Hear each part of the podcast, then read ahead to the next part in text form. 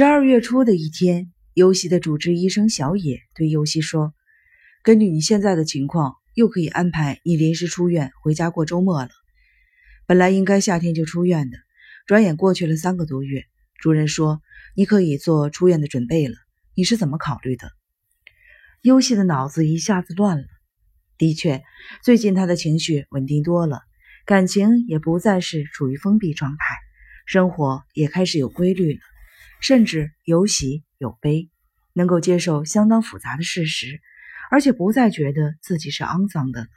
但是如果回家过周末的话，又得切断感情的电源，回到冰冷的空虚之中去。于是尤喜摇摇头：“我还没有信心回家过周末。”小野鼓励的笑笑：“不必担心，就你的情况而言，马上出院也没问题的。我真不明白你为什么还在住院，身体很好。”心情也不错嘛，就差那么一丁点的信心了。说着，把拳头举到了眼前，给尤西加油似的晃了晃。在净水罐的前边，尤西跟长颈鹿和刺猬谈了这件事情，两人表现出吃惊和困惑。其实他们自己也面临出院的问题，谁也不可能在医院里住一辈子。但他们好像把自己的事情给忘了。回家过周末可不行。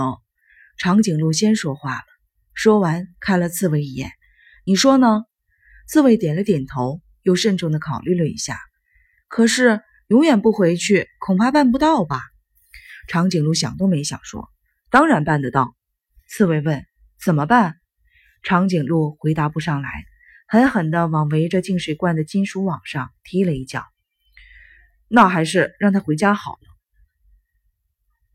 我不是那个意思。跑是跑不了的吧？怎么跑不了？跑了最好。往哪儿跑？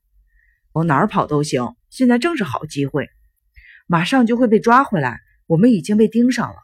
再说天越来越冷，露营还不得冻死啊？他要是回家的话，太危险了。这我知道，但是要现实点，考虑问题要周全点。你的意思是我考虑问题不周全是吧？长颈鹿说着，推了刺猬前胸一把。刺猬立刻反击，推了长颈鹿一把。“别打了！”尤西小声的叫道。两人立刻住手，不打了。尤西难过的转过身去，前额抵在金属网上，栅栏里边杂草枯黄，露出了干燥的地皮。那只野猫最近一直没有出现过。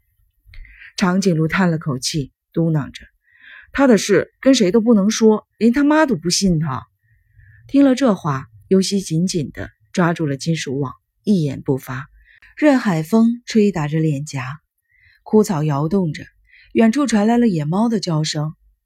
对了，让他回不了家。刺猬好像想起了什么似的，说什么？长颈鹿不解地问：“他爸爸妈妈来接他的时候，要是出个事故什么的，不就回不了家了吗？那事故是那么容易出的吗？制造事故吗？啊？”制造大事故的话会出问题的，制造一个让他回不了家的小事故就行了。